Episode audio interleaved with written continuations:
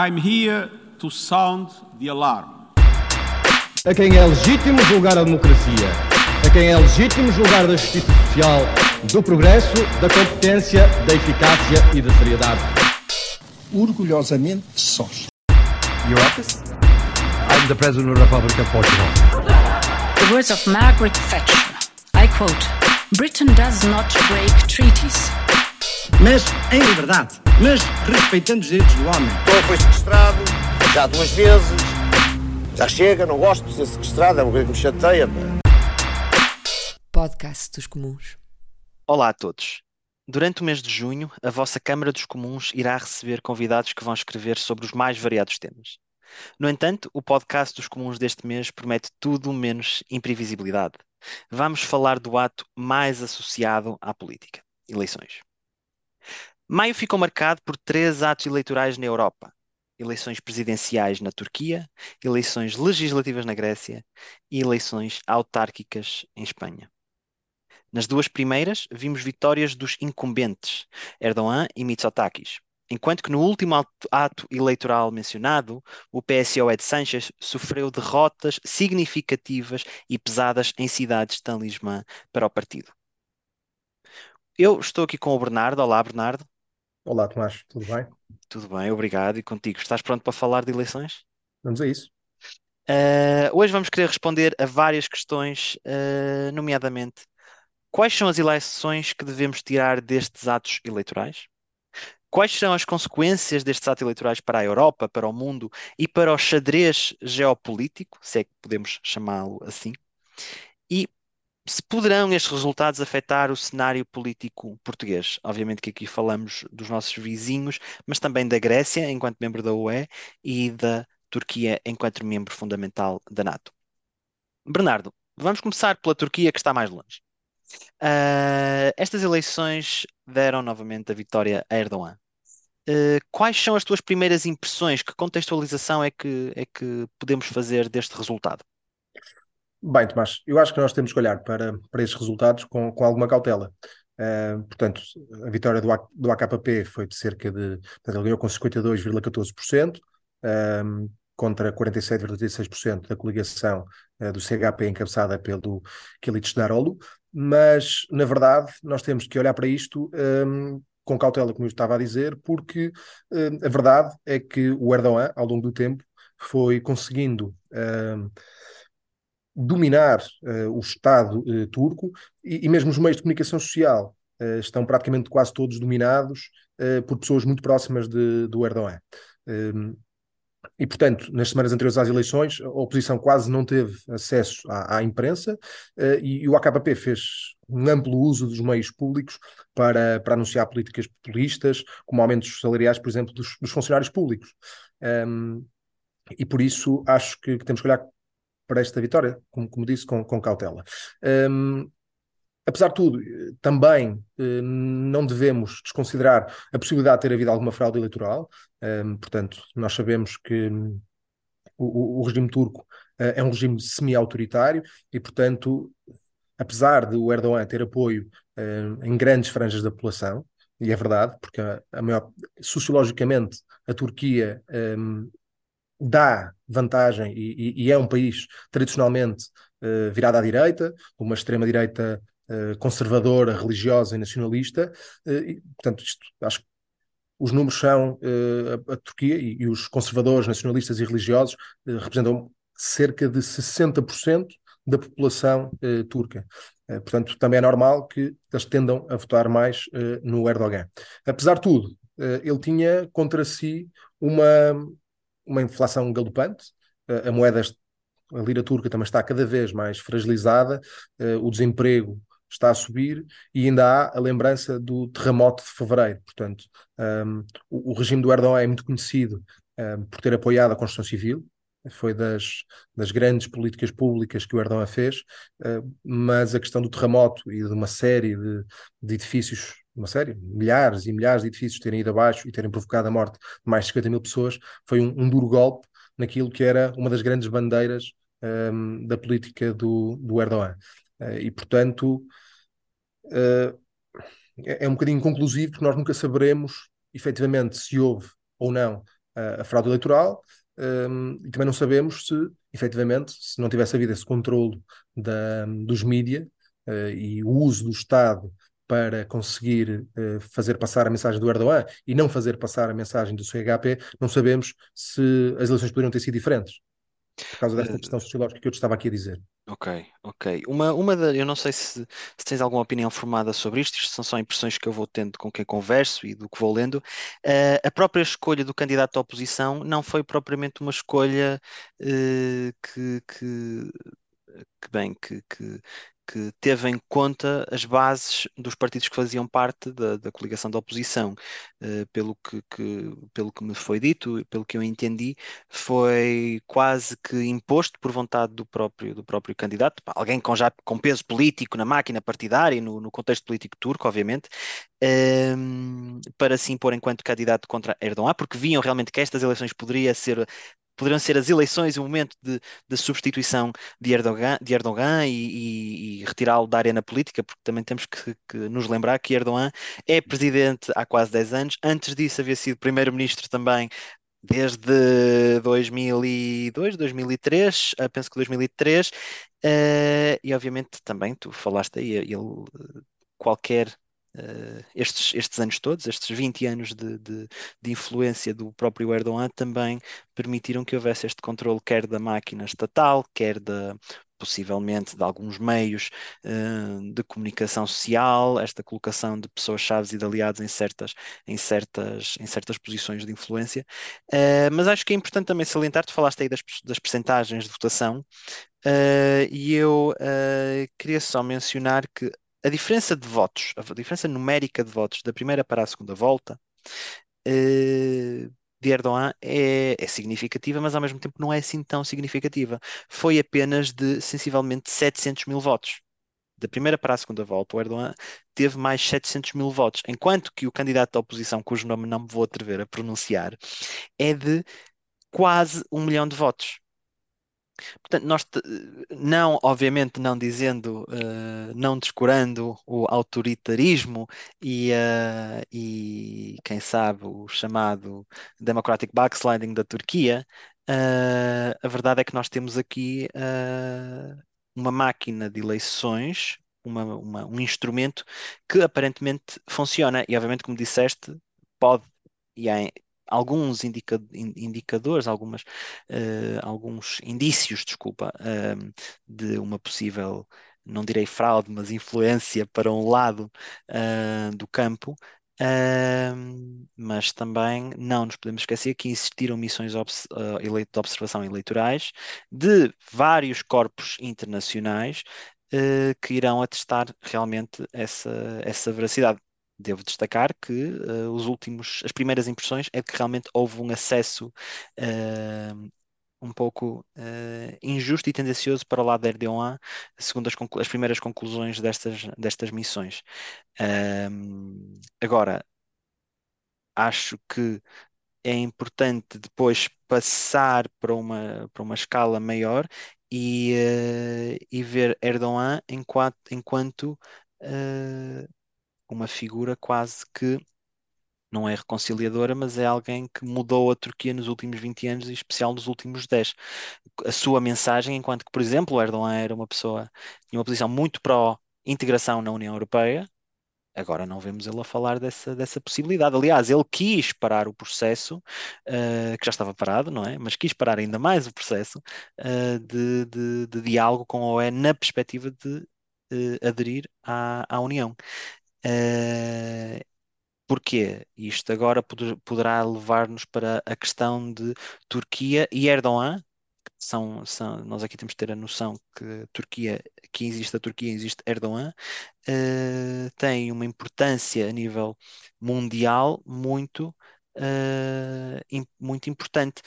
Quando falamos da Turquia, falamos de NATO, Uh, falamos de um, de um ator agora, principalmente agora, importantíssimo à luz da invasão, da guerra de agressão, usando os termos europeus, da guerra de, de agressão e invasão da Ucrânia pela Rússia, uh, tem, vai ter e tem tido um papel relativamente importante. Podemos discordar das posições dele, mas a verdade é que ele foi o único líder uh, da NATO que não ostracizou Putin. É o, não impediu de apoiar militarmente a Ucrânia. Não sei, o que é- tu vês, tu achas que estas questões de política externa, e já vamos passar um bocadinho mais eh, para as questões da Turquia no mundo, achas que estas questões poderão ter impacto, poderão ter tido impacto na- nos votos? Sinceramente, não te sei dizer se terão tido impacto ou não, Tomás. Eh, Deixa-me só voltar um bocadinho atrás e só Sim, aquela sim, sim, tu há, pouco falaste da questão ehm, da coligação, eh, portanto, do CHP, portanto, Uhum. Que é uma coligação extensíssima eh, e, e houve claramente uma dificuldade eh, na decisão de quem poderia ser o candidato, o melhor candidato para enfrentar o, o Erdogan. Eh, acabou por ser o Kilic Darolo, mas eh, haveria muitos mais outros candidatos que também se foram perfilando ao longo do tempo e dos vários partidos que integravam a coligação para serem candidatos. Um, Agora, relativamente àquilo que é, que é a posição geoestratégica da, da Turquia, e que tudo como disseste é muito relevante, eu acho que nós temos que, e, e que efetivamente o Erdogan teve a proeza de conseguir eh, colocar outra vez a Turquia, eh, eu acho que sempre foi, mas, mas talvez de a trazer um bocadinho mais para a ribalta a nível internacional. Eh, acho que hoje em dia é mais evidente por causa da, da guerra e por causa da, da posição geoestratégica eh, que medeia ali o conflito entre o Ocidente e, e a Rússia. Um, mas, mas nós temos que olhar para a Turquia uh, como, como uma grande potência que, que a autora já foi, não é? Portanto, nós estamos, a, a Turquia uh, descende de um passado do, do Império Otomano, não é? Que foi um dos, um dos impérios mais, mais poderosos um, do século XIX. Um, e, portanto, um, no século XIX, ou seja, ao longo dos séculos. Portanto, Sim, sim, sim, sim, o Império Otomano uh, vem de, desde a conquista de, Constantino, de Constantinopla, que, que, se tornou uma, um dos grandes players uh, a nível europeu. Uh, e por isso, a Turquia é ainda uma herança desse, desse passado e, portanto, tem essa ambição de voltar a ser um país extremamente importante naquilo que é a ordem mundial. E, e, é assim que eu vejo um, a posição do Erdogan. Portanto, se há, há uns tempos ele estaria mais próximo da União Europeia, hoje em dia percebe que uh, a sua autonomia estratégica pode conseguir tirar partido uh, dessa, dessa posição que tem, uh, e portanto ele, ele, está numa espécie de, de, abordagem neutral entre a Europa, a Rússia, a China, a tentar tirar benefícios políticos e económicos para, para a Turquia.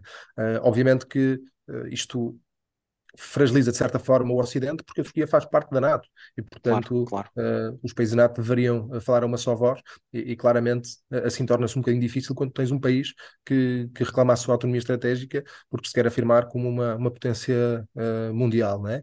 Uh, não sei se, se o conseguirá, acho que neste momento não é uma potência mundial, mas, mas claramente está a tentar tirar partido desta situação para, para se afirmar.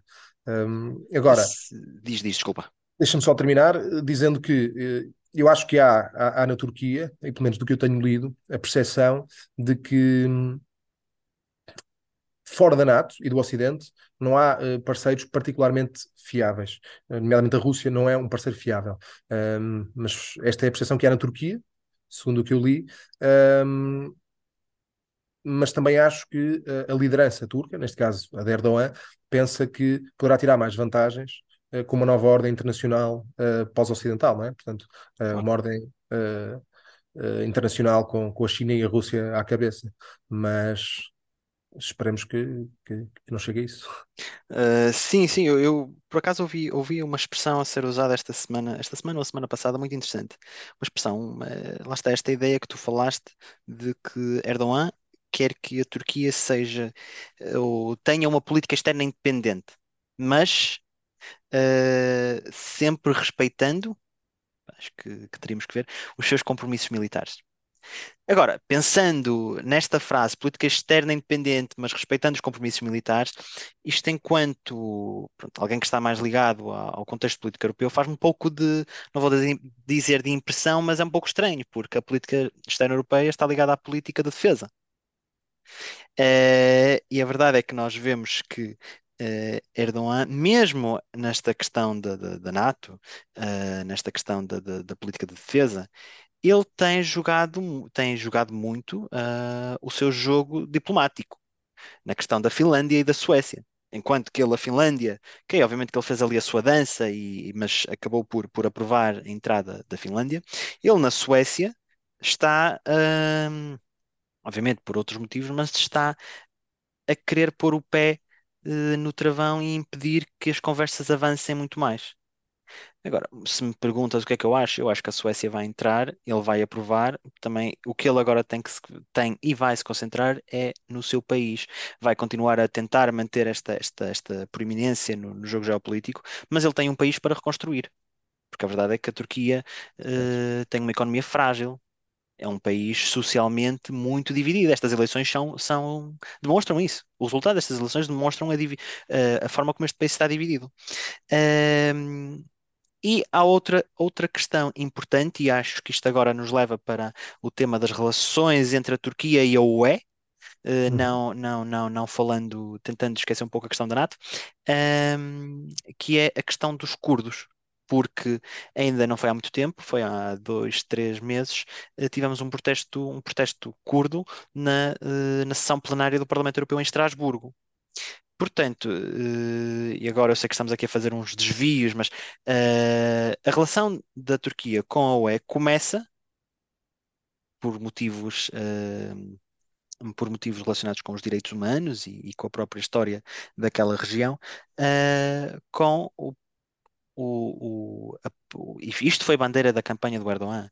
A questão curda, os curdos na Turquia são vistos como terroristas. Erdogan alimenta esta imagem. E obviamente que, esta, que este ponto é um dos pontos de, de maior eh, que, que- divide a Turquia de Erdogan e a União Europeia de eh, von der Leyen, porque devo dizer que von der Leyen tem um papel importante na proteção ou na vontade de proteger os curdos. Ahm, E, e- tu vês, deixa-me só uh, Sim, sim, dar sim, aqui esta chega, tu vês que a, grande divisão de votos que há na Turquia eh, entre os dois candidatos, portanto, agora nest- nestas últimas eleições, obviamente, eh, não nas anteriores, que havia mais candidatos, mas nestas últimas, a grande divisão dá-se eh, principalmente, e eu acho que isto é, repete-se um bocadinho ahm, nas eleições ah, nos países ah, ao longo do, do globo, não é? Portanto, nós, em Inglaterra, também já discutimos mu- muitas vezes esta questão. Portanto, a, a direita ganhou na Turquia, portanto, o Erdogan ganhou principalmente nas zonas rurais, que têm Uhum. tendência a ser mais conservadoras, e, e depois as zonas urbanas e o sudeste ah, curdo, porque o CHP tinha também um, um partido curdo a apoiar, sim, sim, sim. ahm, votaram no Kilic Daroglu. Portanto, ahm, é, é mesmo essa questão. Portanto, ah, acho que, que a Turquia continuará a, ter essa dificuldade em lidar com a, União Europeia por causa dos curdos, ahm, mas parece que, que a, li- a liberdade não chegou aos curdos nestas eleições. Sim, sim, sim, sim, é verdade.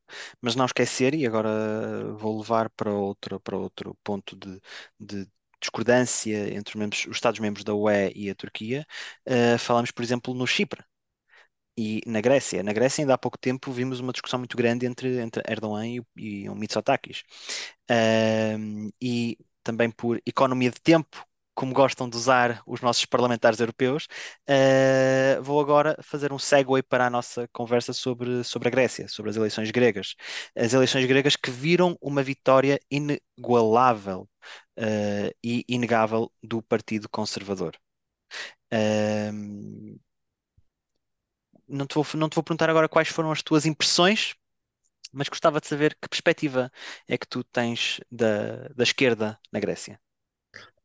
Portanto, ou seja, nós olhamos eh, para, para o partido irmão do, do Partido Socialista na Grécia, portanto, para o, para o PASOK, que é um partido completamente eh, acabado, não é? Portanto, teve, teve o seu momento de glória, hoje em dia eh, não tem sequer expressão, eh, e, e o partido que, que o substituiu é, é- é o Siriza, não é? De, de, de Cipras. Mas a verdade é que eu acho que os gregos, eh, para um grande número de gregos, o Siriza permanece associado às, às voltas e revoltas de 2015, à crise económica, à chegada de quase um milhão de refugiados às ilhas gregas, eh, e para muitos dos eleitores de esquerda, eh, tradicionais votantes de Siriza, se calhar tradicionais votantes do PASOK, que hoje em dia votariam Siriza, eh, o, Tsipras é também o homem que, que traiu as promessas de campanha e se deu ao- aos criadores do, aos criadores do país, não é? Portanto, se deu à, ao BCE, à União Europeia, ao Fundo Monetário Internacional e impôs duras medidas de austeridade. Eu acho que nós podemos fazer um bocadinho de paralelismo com aquilo que, que nós vivemos em Portugal, portanto, o partido que na altura ehm, é um bocadinho diferente porque aqui em Portugal o partido que estava na governação na altura quis ir um bocadinho além daquilo que eram as medidas de austeridade. Portanto, tinha essa ambição uh, de, de, ser uh, o paladino da austeridade. E por isso, na Grécia isso não aconteceu, mas tanto em Portugal como na Grécia, uh, estes partidos ficam associados a essas medidas austeritárias. Se calhar na Grécia com menos razão, em Portugal com, com mais razão, obviamente, porque quiseram ser os paladinos da austeridade. Acho, acho também que, e agora acho que tu, vamos, vamos falar disso de seguida, mas é também importante perceber um bocadinho porque é que estas eleições uh, se originaram, e eu acho que tu, tu vais falar disso, não é, Tomás? Uh, sim, sim, gostava de falar porque isto foi um escândalo que passou muito, muito despercebido na imprensa até europeia, mas uh, muito na imprensa portuguesa. Uh, Mitsotakis chegou ao poder, tornou-se primeiro-ministro, não vou dizer chegou ao poder porque ele já tem poder há muito tempo, mas uh, tornou-se primeiro-ministro em 2019 uh, e nesse mesmo ano chamou para a sua tutela a versão grega da, da NSA. E ao fazer isso, opa, não é, não é algo, não é algo inconcebível que um primeiro-ministro queira fazer isso, mas é estranho. Uh, e passados estes anos, uh, final de 2022, início de 2023, surgiu o escândalo uh, que eu gosto de chamar Watergate grego. Foi, ficamos a saber que Mitsotakis espiou jornalistas, espiou professores, obviamente professores mais ligados à esquerda, investigadores e principalmente, isto é o que me assusta mais, o na altura eurodeputado Nikos Androulakis Nikos Androulakis. Uh, o líder, à altura, estava a tornar-se líder do PASOK. Um, e é estranho não se falar, obviamente que não foi este única, a única causa das eleições, mas contribuiu de grande, em grande uh, parte para que Mitsotakis tivesse que chamar, uh, tivesse que fazer eleições legislativas. Primeiro demitir-se para haver eleições legislativas. Um, isto é um escândalo muito grande principalmente agora que as eleições tiveram lugar e vamos ter as segundas eleições legislativas já, creio que em junho, porque o Mitsotakis não teve a maioria uh, em, nível, em nível do. A maioria parlamentar, desculpa, uh, que queria, apesar de ter tido mais votos, não teve a maioria parlamentar. Uh, mas é incrível como é que alguém que passa por este escândalo, que nós estamos a falar de um escândalo que põe em risco a democracia e ganha as eleições. Uh, e eu acho que em grande parte também tem que ver com o que tu falaste. Uh, não há, não há uma alternativa de esquerda ou de direita, e, e a sua alternativa principal, que seria o Siriza, uh, não fez uma boa campanha e também está a ser castigada pelos erros do passado, o que, na minha opinião, são erros do passado, obviamente. Um, Agora, há outra questão que eu gostava de referir, que é um problema da cultura política grega no geral. Mitsotakis, primeiro, atual primeiro-ministro uh, desde 2019, é irmão de um ex-ministro dos negócios estrangeiros e de um ex-presidente da Câmara de Atenas, a Câmara mais importante, o município mais importante de, uh, da Grécia, a capital. O seu pai é um ex-primeiro-ministro. Estamos a ver aqui uma dinastia a formar-se. Agora, se olhamos para o lado do PASOK, que durante muitos anos governou a Grécia e foi, teve a presença da, da União Europeia várias vezes, uh, vemos que o uh, Nikos Androulakis, quando era deputado, que foi deputado europeu, saiu e foi substituído pelo Papa Andréu III. Desculpa a expressão Papa Andréu III, mas uma dinastia são reis. Uh, este Papa Andréu é filho de um ex-primeiro-ministro, é irmão de um ex-primeiro-ministro. Isto demonstra que ou demonstra indícios de uma, uma clara eh, tendência da cultura grega para talvez aquilo que é reconhecido, talvez aqueles que são conhecidos, uh, mas também para outras, outras, outros problemas uh, maiores que, que, também se propagam por este, por este globo fora. Olhamos para os Estados Unidos e para a dinastia Bush e para a possível dinastia Clinton, por exemplo.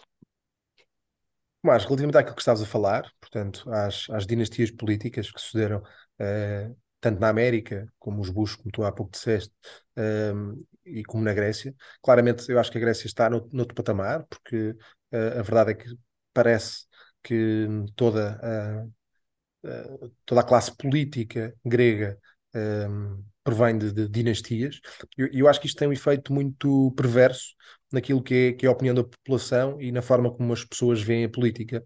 Uh, porque na prática, o, o, facto de haver dinastias políticas que se vão sucedendo uh, em vários cargos, seja, como tu próprio disseste, uh, na liderança de, da Câmara de Atenas, como primeiros ministros, como presidentes da República, faz com que a população um, acho que a mobilidade social não está, não está a funcionar. Ou seja, uh, tu tens aquela casta de políticos que está ali, uh, completamente uh, cristalizada no tempo, e depois as pessoas não veem que outras pessoas possam chegar àqueles cargos, não, veem esse, essa possibilidade de aspiração. Eu acho que isso é, é sempre negativo para, para qualquer país, porque as pessoas começam a olhar para a política ainda com mais descrédito do que aquilo que hoje nós sabemos que olham. Um, nós, em Portugal, felizmente, uh, não temos assim dinastias políticas de, de pais para filhos, não é?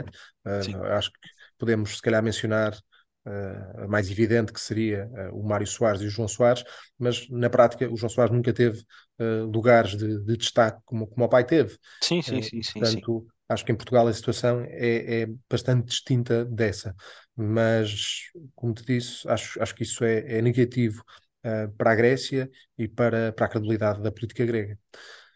Relativamente uh, ao que anteriormente também disse, e agora só fazendo aqui uma adenda, uh, portanto, há, há, pouco falei um bocadinho da esquerda, mas não mencionei uma das coisas que queria ter mencionado, que é a questão do Mera 25, portanto, do partido de Varoufakis, que das últimas eleições, em 2019, para estas, perde os nove deputados que tinha no, no Parlamento grego. e, portanto, assistimos também, na altura, Varoufakis cria uh, um partido pan-europeu, que era o Diem 25, uh, cria o Mera 25, que era o, o representante do, do Diem uh, na Grécia, e, e na altura, uh, pela circunstância política e pela forma como Varoufakis acabou por sair do governo, uh, havia grande expectativa sobre aquilo que poderia ser este novo partido de, de Varoufakis. Eu confesso que até eu subscrevi as, as newsletters do DM25 uh, para acompanhar, porque achei que, que viria aí alguma revolução política, mas ao que parece essa revolução política esgotou-se. Um, não sei bem uh, a razão, mas, mas efetivamente esgotou-se. Pois, uh, eu, desculpa, isto é só mais uma provocação ao Varoufakis que não, provavelmente não vai perceber o nosso podcast, mas eu acho que o Varoufakis, ou o percurso político do Varoufakis é um pouco como os livros que ele escreve. São muito interessantes, causam grande expectativa, mas o final é sempre mau. Uh, portanto, uh, mas vamos ver, vamos ver. Há eleições, há eleições europeias para o ano. Pode ser que ne, nesse contexto haja, haja algum uh, renascimento, se calhar não do grupo, não do partido na, na, na Turquia, na Grécia, desculpa, mas do, do tal movimento pan-europeu que, ele, que ele antevia. E é de mencionar que o LIVRE é dessa, pertence a esse grupo político no contexto, no panorama europeu. Uh, pois bem, se não te importares, eu acho que e mais uma vez por economia de tempo, uh, acho que vamos avançar, podemos avançar agora para aquela que é a questão que uh, mais, uh, mais atenção tem tido do, da imprensa e da, bem, dos, dos, interessados na política em Portugal, que são as eleições locais em Espanha e as consequências delas. nestas últimas eleições em Espanha, as eleições autárquicas e eleições locais, o PSOE registrou uma derrota muito significativa. Perdeu certas cidades de Talismã. Que análise é que tu fazes das causas? Uh, ou, o que é que tu achas que foram as causas para este resultado? Portanto, foi uma, uma derrota, uh, não, não, direi histórica, não gosto muito de usar a, a palavra histórica, mas, mas, foi uma derrota significativa uh, naquilo que é, que é, o panorama político espanhol. Um, e, aliás, as consequências já se fizeram sentir. Um, dizer só, pronto, que foram eleições em 12 dos 17 parlamentos uh, regionais, uh, também houve eleições em municípios, uh, e a verdade é que o PP ganhou ehm, muitas das zonas que estavam em disputa, nomeadamente Aragão, Valência, as Ilhas Baleares, e ganhou-as ao PSOE. ganhou também em Sevilha, portanto, na região de, Sevilha, de Sevilha portanto, na, na cidade de Sevilha. Ehm, mas uh, a verdade é que tanto em Aragão como Valência como nas Ilhas Baleares o, o, PP não vai conseguir governar sozinho e portanto vai precisar de uma muleta de governação uh, que se espera que seja o Vox, uh, portanto a extrema-direita espanhola. E eu acho que, que que esse foi o momento, uh, portanto, essa é a questão fundamental e que depois deu origem uh, às eleições, origem a que Pedro Sánchez tenha pedido a admissão enquanto primeiro-ministro espanhol. Um, quais foram as causas um, desta derrota do PSOE? Portanto, eu acho que há aqui uma, uma míria de, de causas, nomeadamente um, a questão da dependência e proximidade do PSOE dos nacionalistas uh, catalães e bascos. Uh, esse foi claramente um dos temas de campanha. Aliás, um dos partidos um, muito próximo do PSOE, partidos nacionalistas bascos próximos do PSOE, que é o Barus, não estou em erro, um, apresentou 44 candidatos que foram julgados por pertencerem à ETA. E, portanto, sabemos que a sociedade espanhola, Poxa. muito traumatizada com aquilo que foi um, os anos de, de, terror que viveram com o terrorismo da ETA, um, claramente não iria deixar passar uh, em claro esta, uh, estas eleições. Uh, há, há outros, outros casos também que, que, podem ter contribuído para isto, portanto, há uma, uma lei muito específica que deu muita polémica desde o ano passado até agora, que é a lei do solo si es si, que é uma lei que acaba com a distinção entre aquilo que é o abuso e a agressão sexual. Um, portanto, isto na prática poderia ser interessante, mas uh, uh, o que aconteceu foi que toda a interação uh, sexual que pudesse haver sem consentimento é tornada crime e está sujeita a um a quatro anos de prisão. E o que é que isto fez na prática? Acabou por baixar a pena a muitos condenados de, de abuso sexual. E, portanto, okay. a sociedade espanhola também se revoltou um bocadinho contra esta lei, que, que à partida poderia ter um, uma, um intuito positivo, uh, porque equiparar aquilo que era o abuso e a questão sexual, portanto, uh, acharíamos nós que iria penalizar ambos da, da mesma forma, uh, mas acabou por reduzir penas. E, portanto, isso também não foi bem visto na, na sociedade espanhola. obviamente, também não podemos tirar desta, das causas deste descalabro a questão como, como, nós também aqui vivemos, das questões, as questões económicas, né? Uh, sabemos que as questões económicas têm uh, uma abrangência supranacional, portanto, são questões económicas que não derivam daquilo que é eh, a situação do país, mas são, portanto, como nós sabemos, derivam da, ainda da crise do Covid, derivam do problema da guerra da Ucrânia, eh, mas às pessoas não interessa se as causas são internacionais, não é? As pessoas, no seu dia a dia, veem que têm mais dificuldade em pagar as suas contas, que não conseguem uh, comprar uh, o mesmo que compravam há uns anos e que têm uma qualidade de vida pior e, portanto, hão de penalizar sempre quem, quem está no governo. Uh, isso também acredito eu, poderá acontecer uh, ao Partido Socialista. Aliás, se fôssemos a eleições aqui em Portugal hoje em dia, eu acho que poderíamos também ser penalizados por isso e, e por outras questões também que, que, aqui também não interessa estar um, a aflorar. Um, mas pronto, acho, acho que a consequência, como disse há pouco, um, destas eleições está à vista de todos, portanto, houve essa, essa resignação, o, o governo vai, portanto, o PSOE vai a eleições, um, e eu acho que é uma tentativa, eu sei que, que tu não, não perguntaste sobre isto, e se calhar íamos aflorar isto mais tarde, mas eu se calhar falo, falo já sobre isso. Acho que é uma tentativa do PSOE um, de aproveitar um, o momento de, de, coligação nas várias regiões entre o, o PP e o Vox para, para conseguir um, ganhar alguma, alguma atração. Portanto, as coligações vão ser difíceis, são com um partido de extrema-direita e, e, obviamente, há parte da sociedade espanhola que, que também não se revê na extrema-direita. E por isso, pode ser que tentem penalizar o PP por isso. Eh, não sei se Sanchez fez a decisão correta ou não, mas a verdade é que eles também teriam eleições uh, a breve trecho. As eleições seriam em novembro, dezembro, e portanto sim, sim, sim, também não é assim uma antecipação por aí além. Não sei o que é que tu achas sobre isto. Uh, concordo plenamente contigo. Concordo plenamente contigo. Acho que estas eleições são uma forma de consolidar uh, e até certo ponto legitimar Uh, o governo de Sanches, acho que ele também sabe que necessitará de, uma, de outra coligação.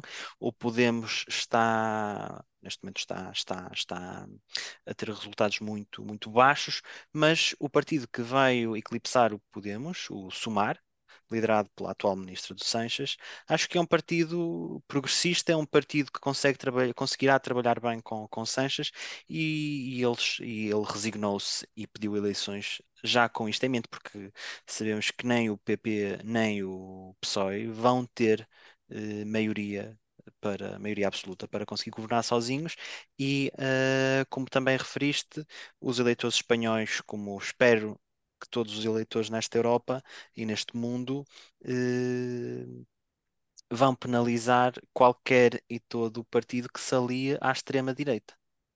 Portanto, isso é, isso é a esperança e acho que é o, acho que será o, o resultado, um resultado muito o, o, resultado que terá lugar. Se há uma, se houver uma possível, se houver uma perspectiva de uma vitória de PP e uma possível governação em coligação com o Vox, os espanhóis irão rejeitá-la. Se isso significa voto no PSOE ou voto no Sumar, acho que será uma, um voto no PSOE, porque nós somos todos seres humanos, seres humanos e gostamos e temos uma tendência a ir para aquilo que conhecemos e dentro do estável, preferimos o estável que conhecemos eh, do que a possível estabilidade do que ainda não conhecemos. E a verdade é que o atual líder do PP não é um líder eh, suficientemente carismático para eclipsar uh, o carisma que o Sanches tem. Apesar de, e temos que dizer, uh, muitos espanhóis não gostam do Sanches. Uh... Eu, eu, por acaso, até, até, posso pegar nisso e só dar aqui uma, uma adenda. Sim, sim. A verdade é que, um, apesar de eu achar também que um, o atual líder, o Feijó, não é tão carismático como o Sanches, ele acaba por eh, conseguir retirar um bocadinho o PP uh, da monotonia e da. Sim, portanto, sim. O PP estava numa situação muito complicada, na altura com, com o Pablo Casado, e, e, e, o Feijó consegue trazer aqui alguma. Um, força e dinâmica uh, também. Eu acho que não é alheio o facto dele ter sido, uh, durante muito tempo, presidente da região da, da Galiza, é? sim, sim, sim, sim, sim, E por isso é uma pessoa ehm, que oferece, e, e acho que vou tocar naquele ponto que estavas a falar, na questão da estabilidade. O Feijó, apesar de tudo, é um tipo que oferece alguma noção de estabilidade, porque ele já é um tipo, é uma pessoa muito que está muito habituada às leis políticas, que, que, já exerceu funções de governação, que esteve há muito tempo à frente de uma região e por isso traz aqui alguma noção de estabilidade um bocadinho maior do que aquilo que Pablo Casado trazia. Uh, e acho que essa também pode ter sido uma das razões ehm, para as pessoas terem votado mais uh, no PP. Espero que isso depois não se reflita nas eleições de, de julho, uh, obviamente, não é? Porque claro, não, claro. Não, é da, não, é da, minha cor política, não pretendo os ideais que eu defendo e por isso eu Uh, para mim, gostaria sempre que, que aqueles partidos que, que, partilham a mesma visão de sociedade que eu uh, ganhassem as eleições dos seus países, e por isso esperemos que, sim, que sim. Feijó não consiga. Sim, sim, sim, claro, claro. e estas eleições vão ter lugar num tempo particularmente importante para a União Europeia. A partir dia 1 de julho, a União Europeia vai assumir a presidência do Conselho a União Europeia, desculpa, a Espanha vai assumir a presidência do Conselho, uh, vai, as prioridades da presidência espanhola vão, uh, bem, alavancar toda a ação política neste final de, de mandato de Comissão e do, e do Parlamento. Como também, não sei se já mencionamos, mas a data das eleições será 23 de julho. Ou seja, podemos ter uma mudança de governo logo no início uh, da presidência espanhola. Tens alguma, alguma ideia, alguma previsão uh, sobre que pode, pode, esta mudança ter algum impacto na, na governação eu, da UE? Eu, eu, eu, eu, acho que sim. E porquê? Porque uh, a grande prioridade que, que o governo de, de Sanchez tinha para a presidência da, da União era um, a ligação uh, e a relação com os países da América do Sul.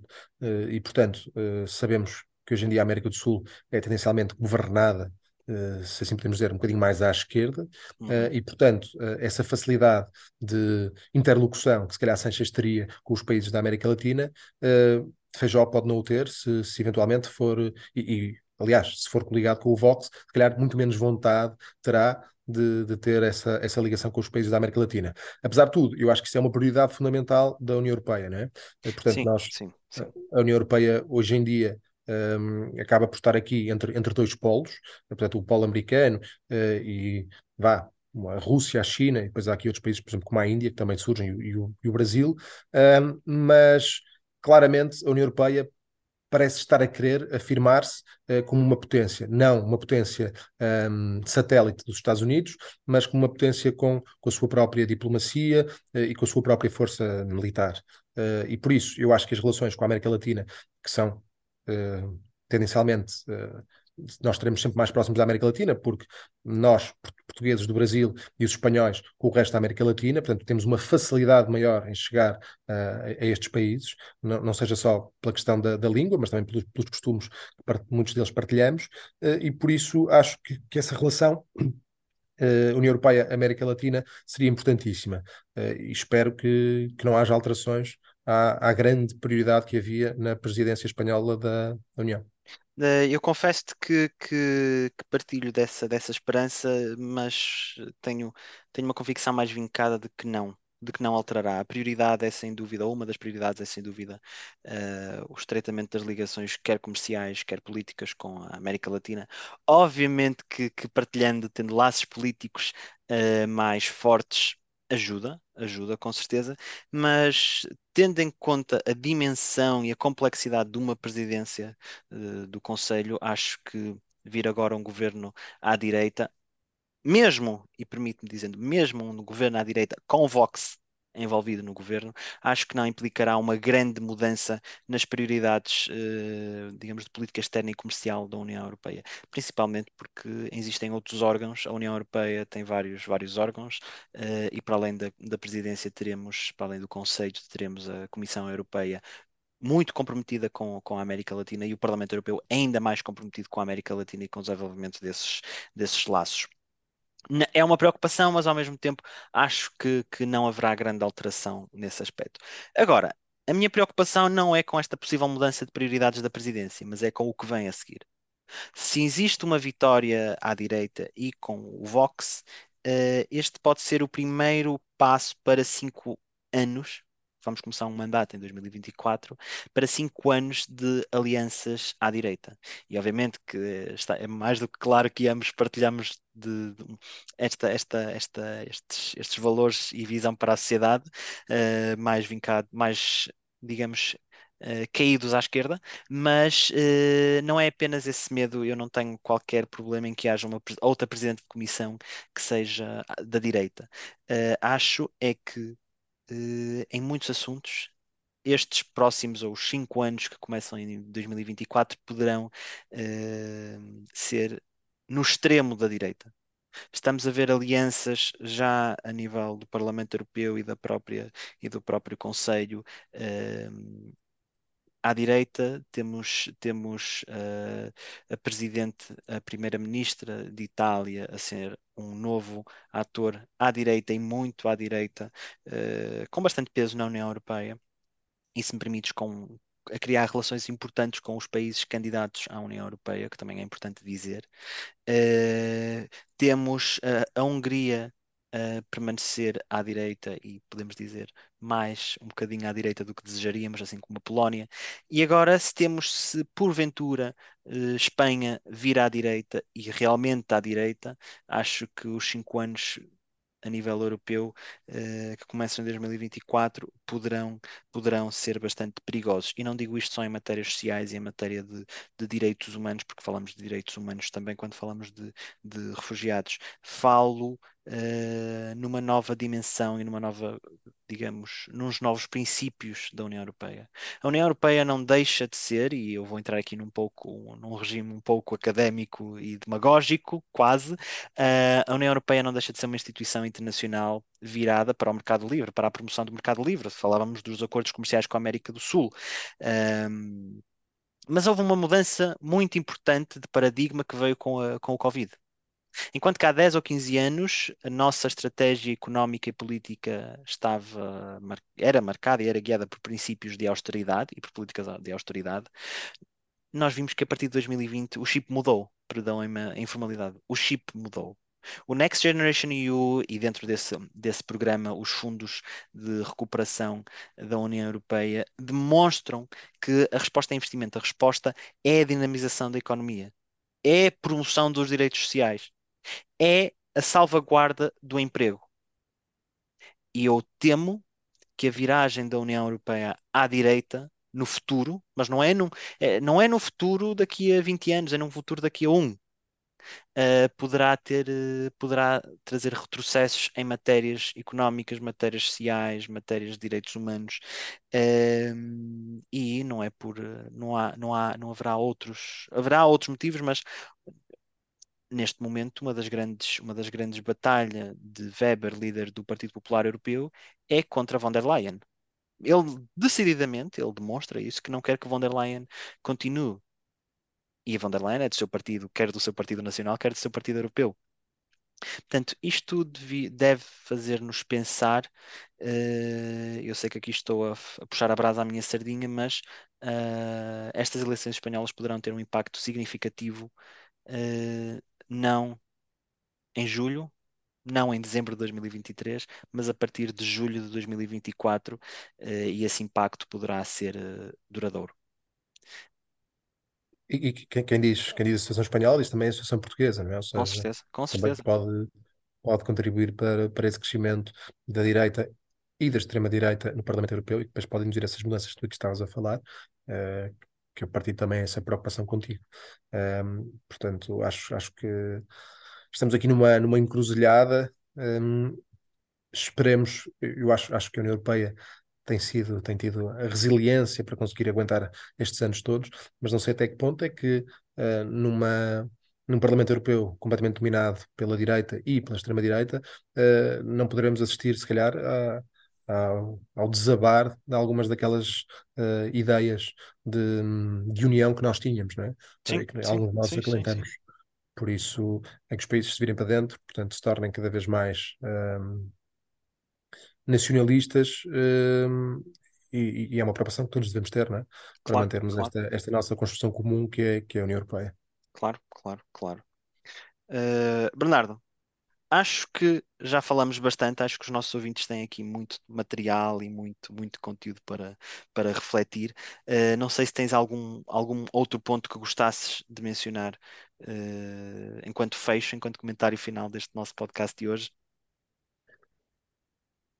É, sim, eh, o que eu gostaria aqui de, de mencionar é que nestas três eleições que nós aqui falámos, uh, todas elas eh, me, me, preocupam, cada uma delas com, com, as suas questões. Acho que a Grécia ficou patente que, que a questão das dinastias políticas e, e, o não oferecer alternativas à, à solução vigente trazem uh, preocupação para, para qualquer um.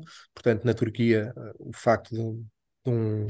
Era um regime semi-autoritário se, se, prolongar ainda mais no tempo também cria alguma dificuldade a qualquer um de nós uh, e em Espanha porque o que é que isto portanto, o que é que as eleições podem significar para o crescimento da extrema-direita, que nós aqui em Portugal também, também estamos a viver, não é? E nós também não sabemos, um, se tivéssemos eleições hoje em dia, uh, como é que a extrema-direita, temos algumas sondagens que o dizem, que não cresceria assim tanto, um, mas também nos preocupa esse, esse crescimento exacerbado da, da extrema-direita e, e, vamos ver se, se nessas eleições europeias ele se, eh, se ele se justifica ou não. Sim, totalmente de acordo contigo. Acho que é difícil discordar uh, de ti sendo uma pessoa razoável especialmente quando partilhamos outros valores uh, também.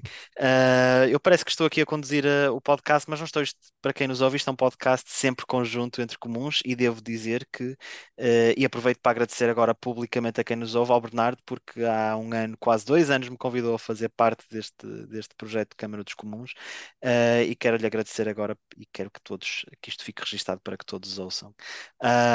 eu quero, quero te agradecer a ti, porque apesar de não ter sido tu a moderar, a liderar liderar esta conversa. Eu acho que uh, o fizeste não de forma oficial, mas oficiosa muito bem. obrigado, obrigado. Bernardo, muito obrigado. Quero agradecer a todos os que nos ouvem, quero agradecer uh, a todos uh, que nos seguem e faço um convite a que, depois de ouvirem este podcast, puxem a cassete atrás e ouçam os nossos podcasts todo, em particular o podcast de março, em que falamos sobre o terremoto da Turquia. Obrigado a todos. Boa tarde. Obrigado.